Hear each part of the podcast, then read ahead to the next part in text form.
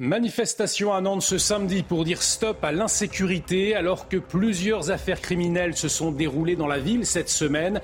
Un rassemblement apolitique qui a réuni une centaine de personnes. Une délinquance liée notamment à la présence de mineurs isolés selon la mairie, on le verra. La fin de Camailleux, l'enseigne de vêtements pour femmes en liquidation judiciaire, ne rouvrira plus et de lourdes conséquences. 2600 employés licenciés. La marque française, dans une situation financière désastreuse depuis de nombreuses années, ne s'est pas relevée des années Covid et de la concurrence sur Internet. En Iran, nouvelle manifestation ce samedi dans plusieurs universités du pays pour dénoncer la répression meurtrière. Des rassemblements également organisés à travers le monde en solidarité avec le mouvement. L'Iran, traversé par une contestation déclenchée il y a 17 jours par la mort de Macha Amini, arrêté par la police des mœurs. De son côté, le pouvoir ne lâche rien. Le Paris Saint-Germain reprend la tête du classement ce samedi après sa victoire contre Nice. Une victoire à domicile, 2 buts à 1 pour les hommes de Christophe Galtier. Les Parisiens qui devancent désormais Marseille avec deux points d'avance. Le résumé de la rencontre dans cette édition.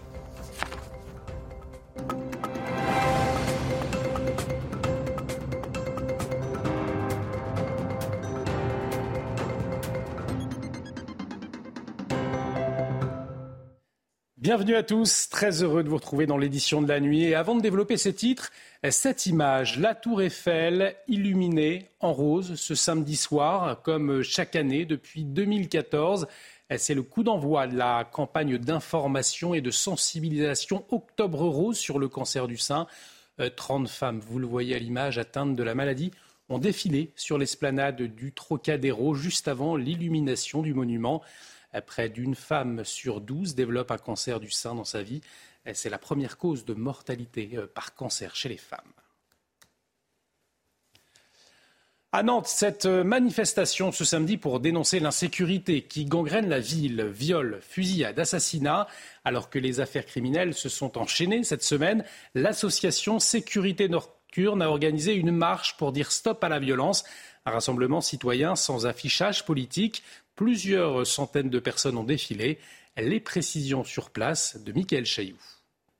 Près d'un millier de manifestants ont défilé cet après-midi dans les rues de Nantes au son d'un slogan des trottoirs pour marcher, pas pour se faire agresser. Ils sont restaurateurs, barmen, conducteurs de bus ou de tramway ou simples habitants, tous confrontés à des problèmes de sécurité. C'est ce qu'ils sont venus dénoncer. La manifestation est partie du centre-ville, direction la mairie de Nantes, où les manifestants sont venus réclamer plus de moyens de police municipale à la maire de Nantes. Johanna Roland, qui ce mardi euh, rencontrera euh, Gérald Darmanin avec une demande principale, la présence en permanence à Nantes d'une compagnie de sécurité, CRS ou gendarme mobile, c'est-à-dire environ 80 euh, fonctionnaires de police supplémentaires. Et une délinquance nantaise souvent liée à la présence de migrants mineurs, des jeunes livrés à eux-mêmes dans le centre-ville. Alors, Comment sont-ils arrivés là? Un reportage de Michael Chailloux. Depuis 2006, cette association a suivi plus de 7900 migrants arrivés à Nantes avec un objectif, leur apprendre le français et leur trouver un travail. Mais aujourd'hui, le constat est amer. On accueille mal. On a peut-être euh, trop d'associations militantes euh, qui ont, entre guillemets, un accompagnement bisounours. Il ne faut pas encourager les gens à vivre clandestinement. Philippe est arrivé en 2014 du Niger. À Paris, on lui conseille de venir à Nantes, réputée ville accueillante. Avant, il y a 3-4 ans, je peux dire qu'on est mieux accueilli à Nantes. Mais je pense que Nantes est un peu saturé maintenant, à mon avis. Le public qui le premier en fait les frais, ce sont les jeunes migrants qui atteignent la majorité. À 18 ans, tout s'arrête.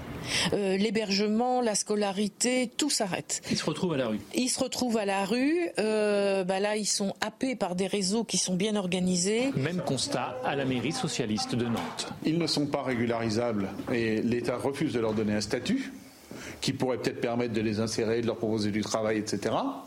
Euh, et euh, ils ne sont pas non plus expulsables.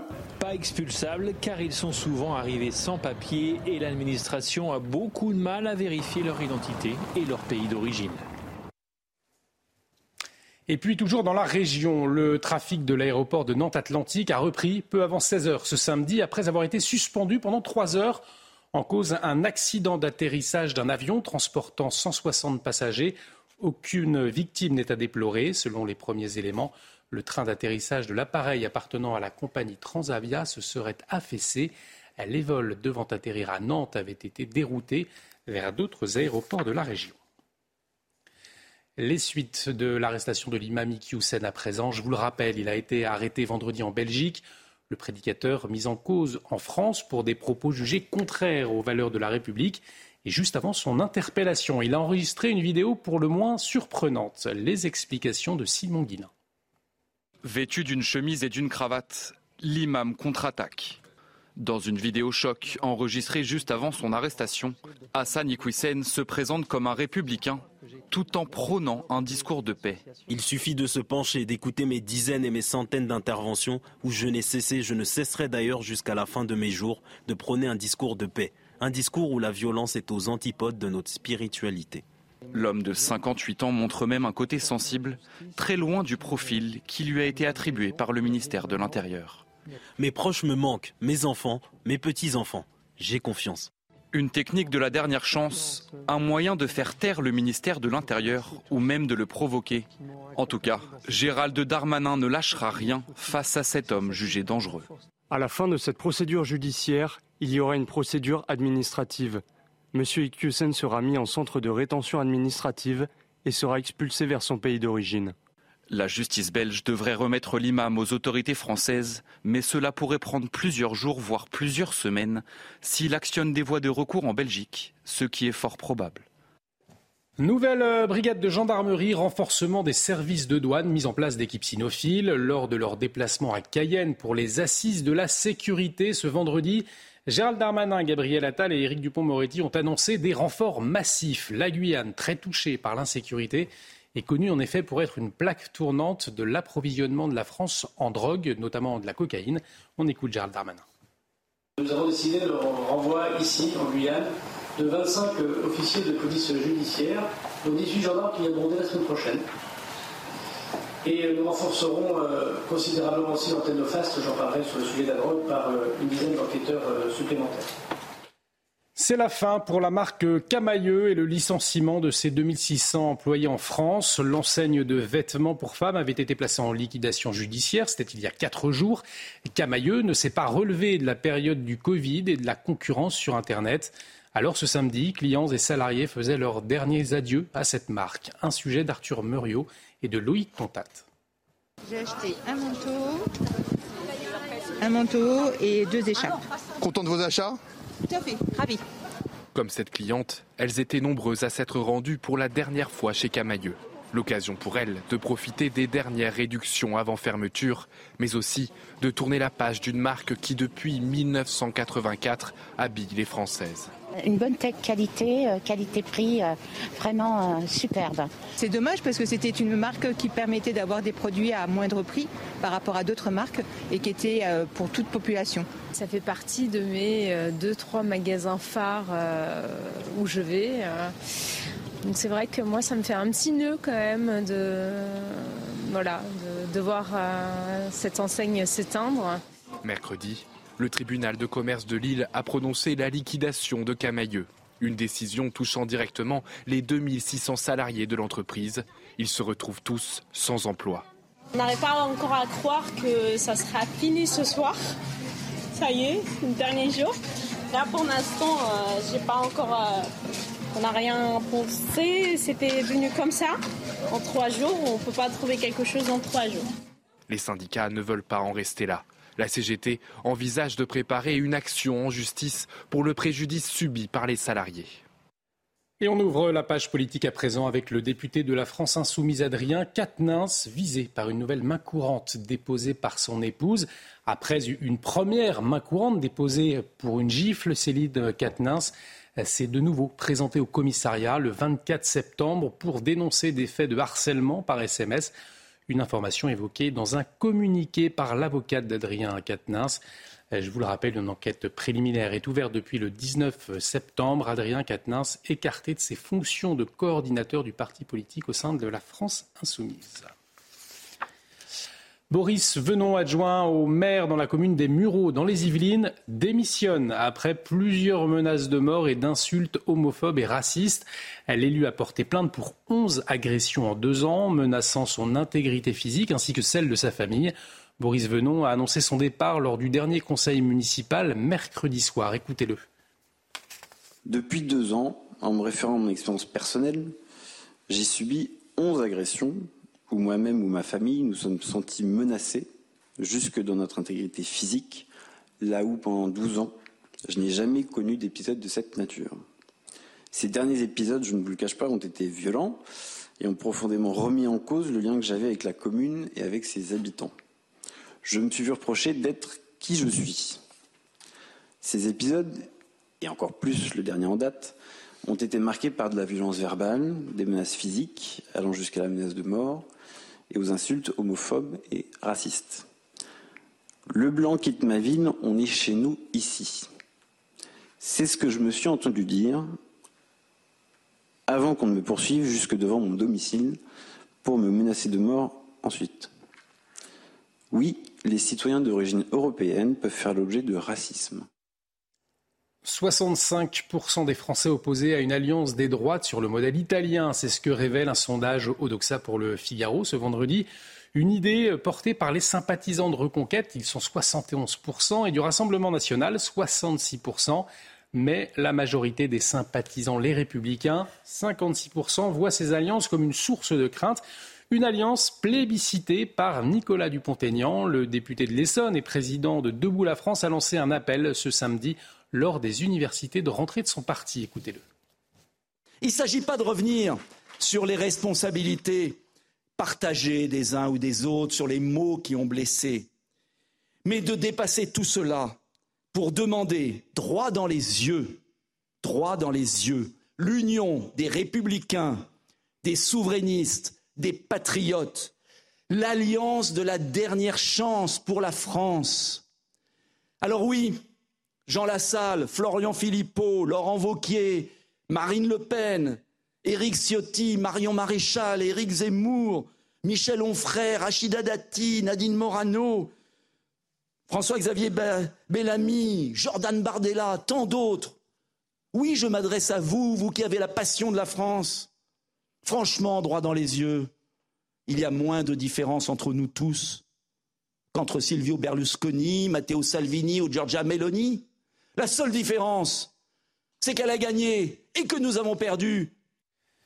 L'actualité à l'étranger marquée ces dernières heures par les manifestations contre l'inflation au Royaume-Uni. À Londres, des centaines de personnes se sont rassemblées ce samedi pour protester contre la hausse des prix avec une inflation proche de 10% et des tarifs de l'énergie qui ont doublé en un an. De nombreux Britanniques se demandent s'ils vont pouvoir payer leurs factures cet hiver. Écoutez ces quelques manifestants. Je suis ici pour dénoncer le coût du pétrole et le coût de la vie. J'ai trois enfants, trois différents jobs et j'ai du mal à joindre les deux bouts. Je manifeste car nous avons un gouvernement qui détruit l'environnement. C'est complètement contre ce pourquoi nous travaillons depuis ces 10 et 20 dernières années. Au lendemain des annexions célébrées en grande pompe en Russie, le dirigeant tchétchène Kadyrov appelle à utiliser des armes nucléaires de faible puissance, alors que ce samedi, l'armée ukrainienne poursuit sa contre-offensive. Elle a repris la ville de Liman. Après cette avancée, le président ukrainien Volodymyr Zelensky s'est adressé euh, ce samedi soir aux Russes et aux responsables du gouvernement. Écoutez-le. Tant que vous n'aurez pas résolu le problème avec celui qui a tout commencé, qui a déclenché cette guerre insensée contre l'Ukraine, vous serez tués un par un.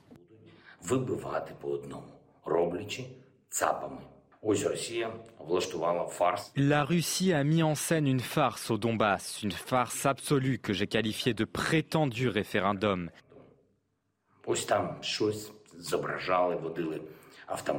Ils représentaient quelque chose là-bas. Ils ont conduit des mitrailleuses autour des maisons. Les propagandistes ont filmé tout cela dans la partie du Donbass qu'ils contrôlaient.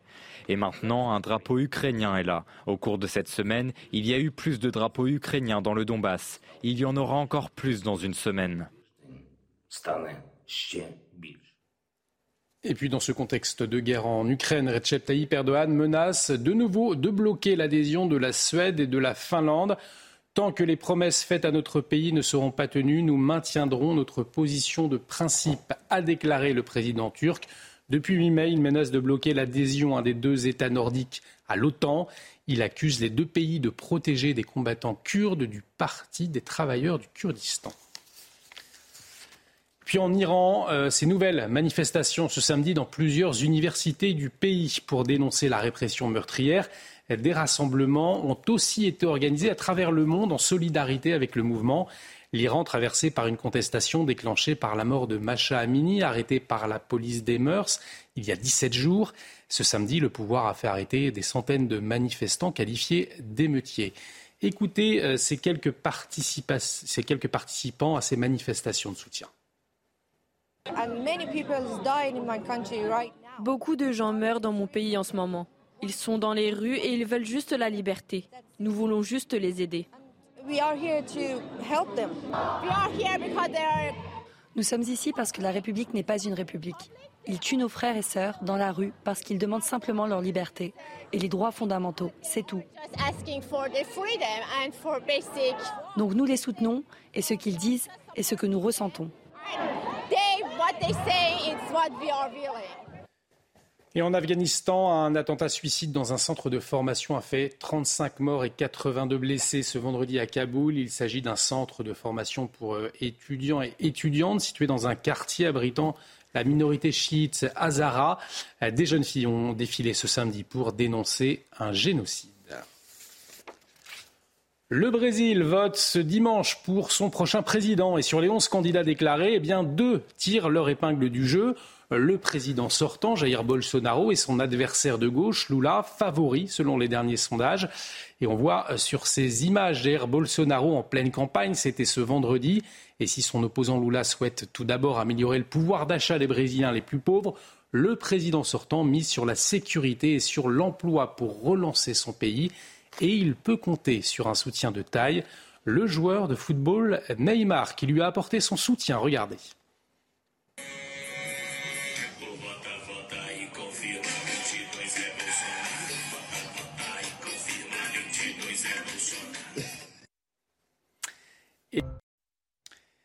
Et on ouvre ce journal des sports avec la victoire du Paris Saint-Germain 2 buts 1 face à Nice au Parc des Princes pour la neuvième journée de Ligue 1.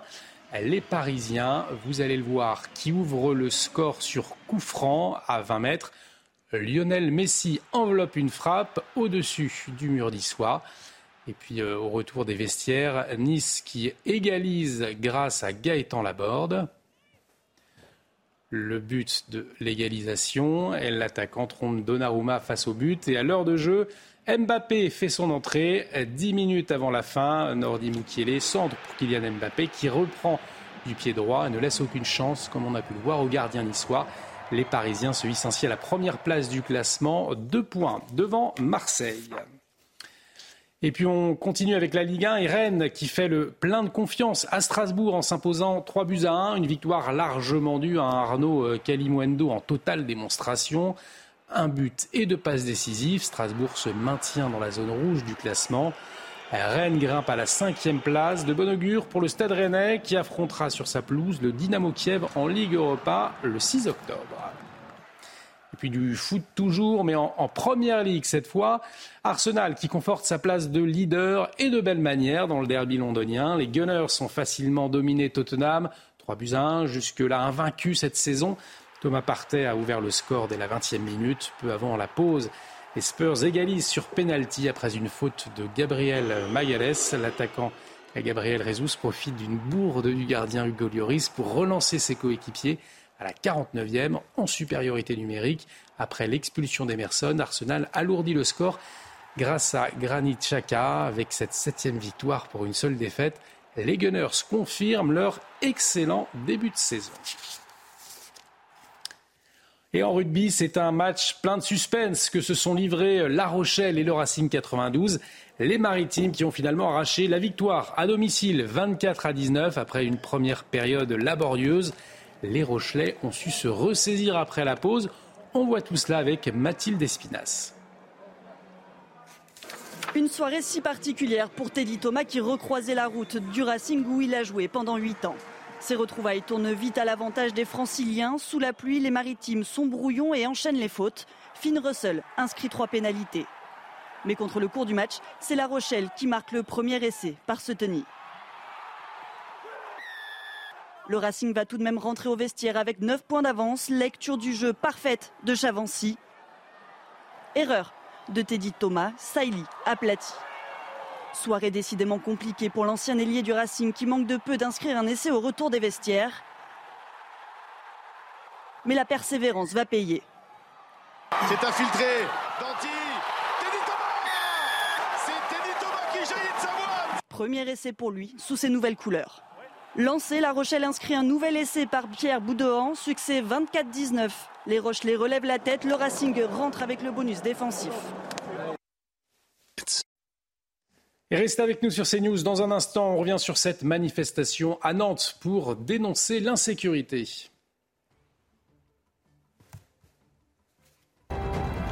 Retrouvez tous nos programmes et plus sur cnews.fr.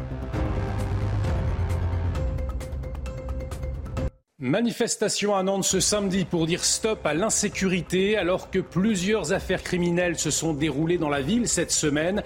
Un rassemblement apolitique qui a réuni une centaine de personnes. Une délinquance liée notamment à la présence de mineurs isolés selon la mairie, on le verra. La fin de Camailleux, l'enseigne de vêtements pour femmes en liquidation judiciaire, ne rouvrira plus et de lourdes conséquences. 2600 employés licenciés. La marque française, dans une situation financière désastreuse depuis de nombreuses années, ne s'est pas relevée des années Covid et de la concurrence sur Internet. En Iran, nouvelle manifestation ce samedi dans plusieurs universités du pays pour dénoncer la répression meurtrière. Des rassemblements également organisés à travers le monde en solidarité avec le mouvement. L'Iran, traversé par une contestation déclenchée il y a 17 jours par la mort de Macha Amini, arrêté par la police des mœurs. De son côté, le pouvoir ne lâche rien. Le Paris Saint-Germain reprend la tête du classement ce samedi après sa victoire contre Nice. Une victoire à domicile, 2 buts à 1 pour les hommes de Christophe Galtier. Les Parisiens qui devancent désormais Marseille avec deux points d'avance. Le résumé de la rencontre dans cette édition.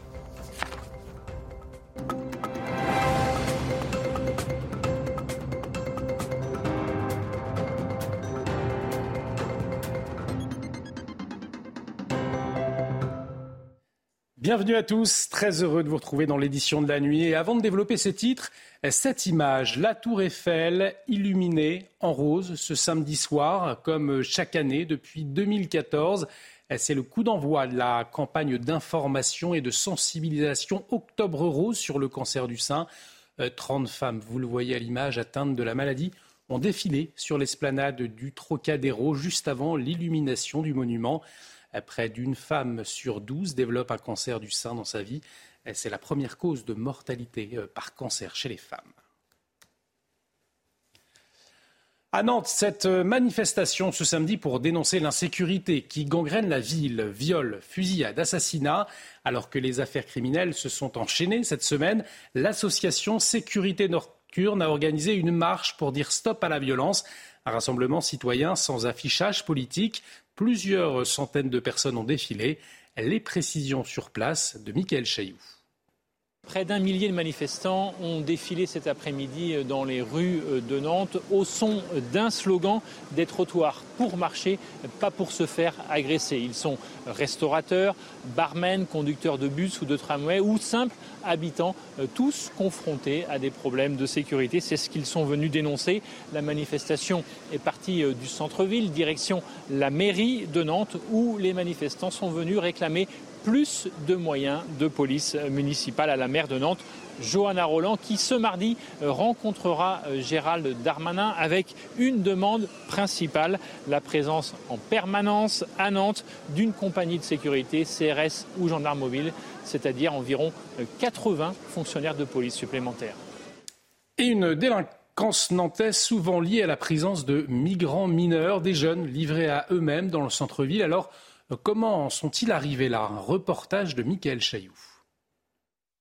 Depuis 2006, cette association a suivi plus de 7900 migrants arrivés à Nantes avec un objectif, leur apprendre le français et leur trouver un travail. Mais aujourd'hui, le constat est amer. On accueille mal. On a peut-être euh, trop d'associations militantes euh, qui ont, entre guillemets, un accompagnement bisounours. Il ne faut pas encourager les gens à vivre clandestinement. Philippe est arrivé en 2014 du Niger. À Paris, on lui conseille de venir à Nantes, réputée ville accueillante. Avant, il y a 3-4 ans, je peux dire qu'on est mieux accueilli à Nantes.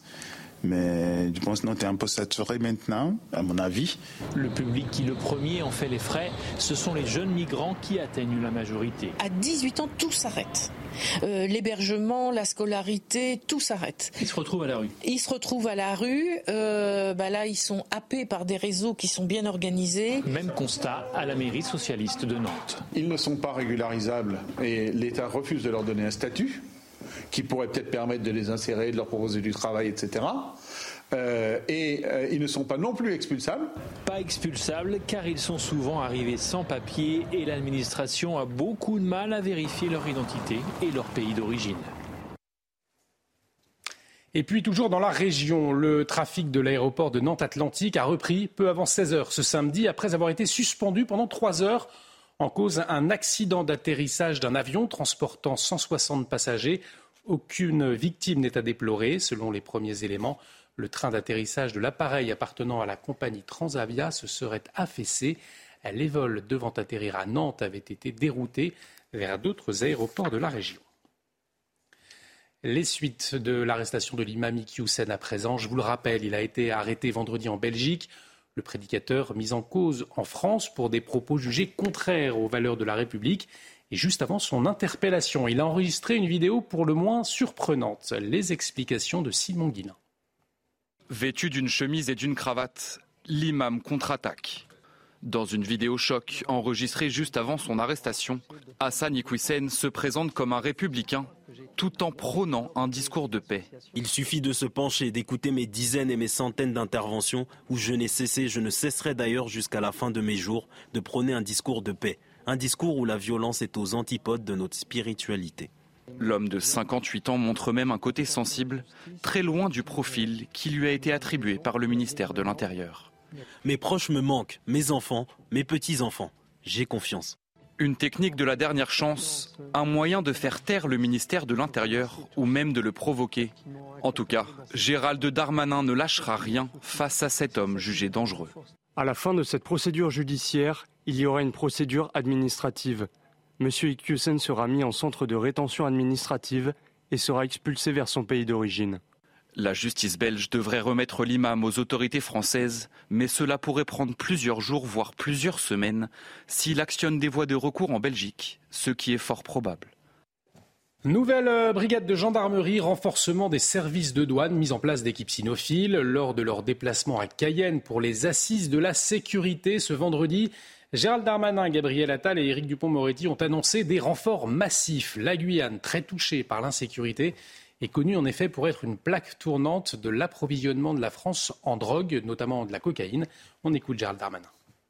Nous avons décidé de renvoi ici, en Guyane, de 25 euh, officiers de police judiciaire, dont 18 gendarmes qui viendront dès la semaine prochaine. Et euh, nous renforcerons euh, considérablement aussi l'antenne de FAST, j'en parlerai sur le sujet de la drogue, par une dizaine d'enquêteurs supplémentaires. C'est la fin pour la marque Camailleux et le licenciement de ses 2600 employés en France. L'enseigne de vêtements pour femmes avait été placée en liquidation judiciaire, c'était il y a quatre jours. Camailleux ne s'est pas relevé de la période du Covid et de la concurrence sur Internet. Alors ce samedi, clients et salariés faisaient leurs derniers adieux à cette marque. Un sujet d'Arthur Muriot et de Loïc Contat.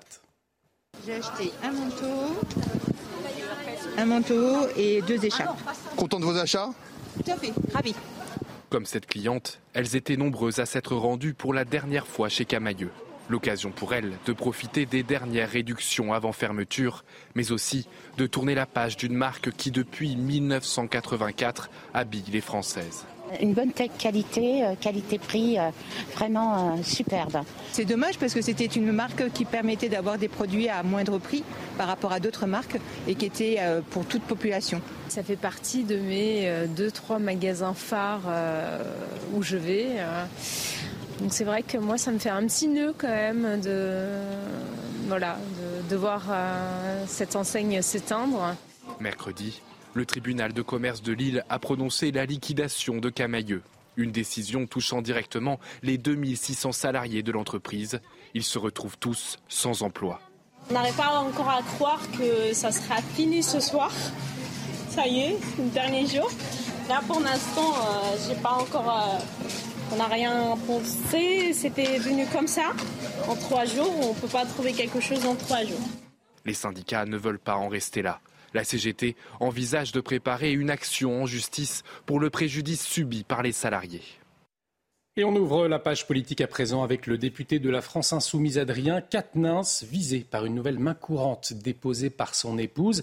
Après une première main courante déposée pour une gifle, Céline Quatennens s'est de nouveau présenté au commissariat le 24 septembre pour dénoncer des faits de harcèlement par SMS. Une information évoquée dans un communiqué par l'avocate d'Adrien Quatennens. Je vous le rappelle, une enquête préliminaire est ouverte depuis le 19 septembre. Adrien Quatennens écarté de ses fonctions de coordinateur du parti politique au sein de la France insoumise. Boris Venon, adjoint au maire dans la commune des Mureaux, dans les Yvelines, démissionne après plusieurs menaces de mort et d'insultes homophobes et racistes. L'élu a porté plainte pour 11 agressions en deux ans, menaçant son intégrité physique ainsi que celle de sa famille. Boris Venon a annoncé son départ lors du dernier conseil municipal mercredi soir. Écoutez-le. Depuis deux ans, en me référant à mon expérience personnelle, j'ai subi 11 agressions où moi-même ou ma famille nous sommes sentis menacés jusque dans notre intégrité physique, là où pendant 12 ans, je n'ai jamais connu d'épisode de cette nature. Ces derniers épisodes, je ne vous le cache pas, ont été violents et ont profondément remis en cause le lien que j'avais avec la commune et avec ses habitants. Je me suis vu reprocher d'être qui je suis. Ces épisodes, et encore plus le dernier en date, ont été marqués par de la violence verbale, des menaces physiques, allant jusqu'à la menace de mort, et aux insultes homophobes et racistes. Le blanc quitte ma ville, on est chez nous ici. C'est ce que je me suis entendu dire avant qu'on ne me poursuive jusque devant mon domicile pour me menacer de mort ensuite.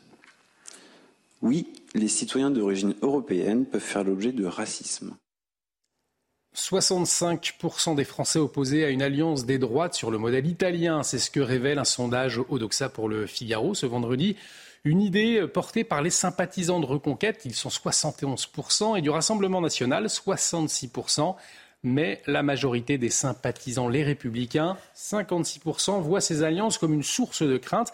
Une alliance plébiscitée par Nicolas Dupont-Aignan, le député de l'Essonne et président de Debout la France, a lancé un appel ce samedi lors des universités de rentrée de son parti. Écoutez-le.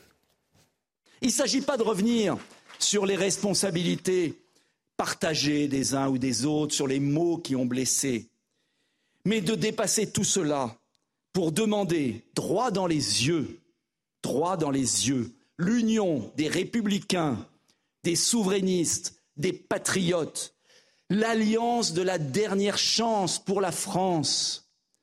Alors oui, Jean Lassalle, Florian Philippot, Laurent Vauquier, Marine Le Pen, Éric Ciotti, Marion Maréchal, Éric Zemmour, Michel Onfray, Rachida Dati, Nadine Morano, François-Xavier Bellamy, Jordan Bardella, tant d'autres. Oui, je m'adresse à vous, vous qui avez la passion de la France. Franchement, droit dans les yeux, il y a moins de différence entre nous tous qu'entre Silvio Berlusconi, Matteo Salvini ou Giorgia Meloni. La seule différence, c'est qu'elle a gagné et que nous avons perdu. L'actualité à l'étranger marquée ces dernières heures par les manifestations contre l'inflation au Royaume-Uni. À Londres, des centaines de personnes se sont rassemblées euh, ce samedi pour protester contre la hausse des prix avec une inflation proche de 10% et des tarifs de l'énergie qui ont doublé en un an. De nombreux Britanniques se demandent s'ils vont pouvoir payer leurs factures cet hiver. Écoutez ces quelques manifestants. Je suis ici pour dénoncer le coût du pétrole et le coût de la vie. J'ai trois enfants, trois différents jobs et j'ai du mal à joindre les deux bouts. Je manifeste car nous avons un gouvernement qui détruit l'environnement. C'est complètement contre ce pourquoi nous travaillons depuis ces 10 et 20 dernières années.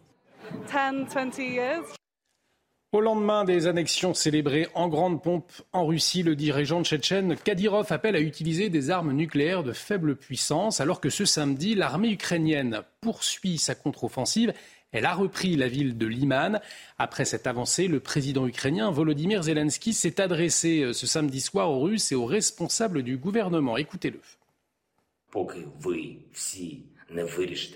Tant que vous n'aurez pas résolu le problème avec celui qui a tout commencé, qui a déclenché cette guerre insensée contre l'Ukraine, vous serez tués un par un.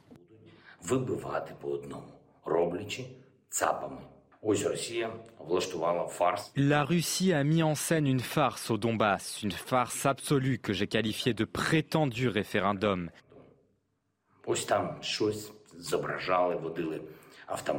Ils représentaient quelque chose là-bas. Ils ont conduit des mitrailleuses autour des maisons.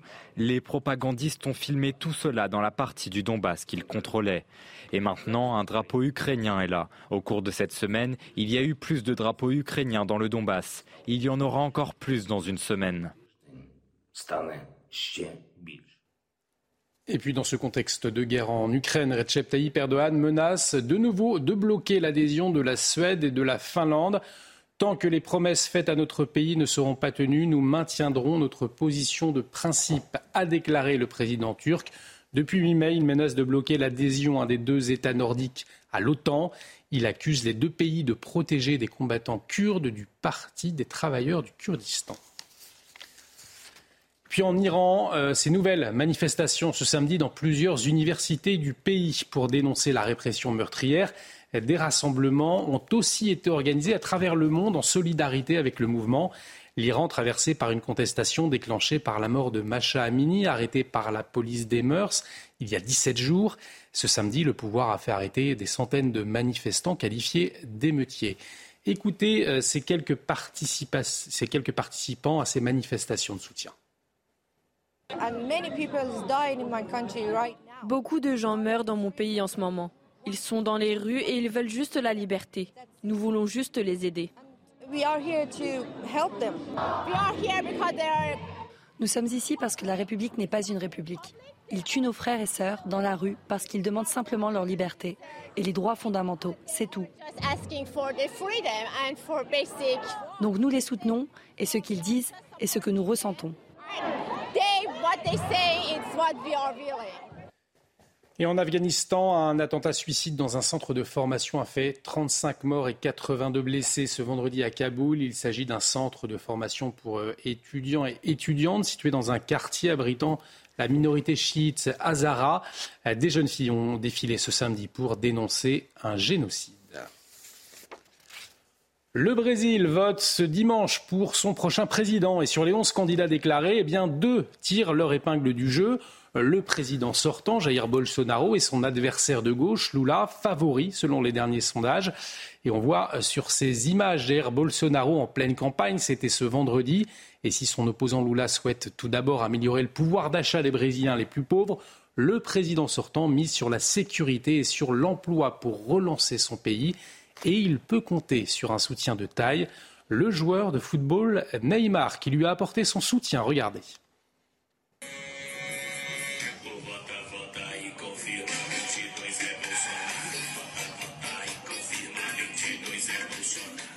Et on ouvre ce journal des sports avec la victoire du Paris Saint-Germain de buts face à Nice au Parc des Princes pour la neuvième journée de Ligue 1. Les Parisiens, vous allez le voir, qui ouvrent le score sur coup franc à 20 mètres. Lionel Messi enveloppe une frappe au-dessus du mur d'Issois. Et puis euh, au retour des vestiaires, Nice qui égalise grâce à Gaëtan Laborde le but de l'égalisation. Elle l'attaquant trompe Donnarumma face au but. Et à l'heure de jeu, Mbappé fait son entrée. Dix minutes avant la fin, Nordi Mukiele centre pour Kylian Mbappé qui reprend du pied droit et ne laisse aucune chance, comme on a pu le voir, au gardien niçois. Les Parisiens se hissent à la première place du classement, deux points devant Marseille.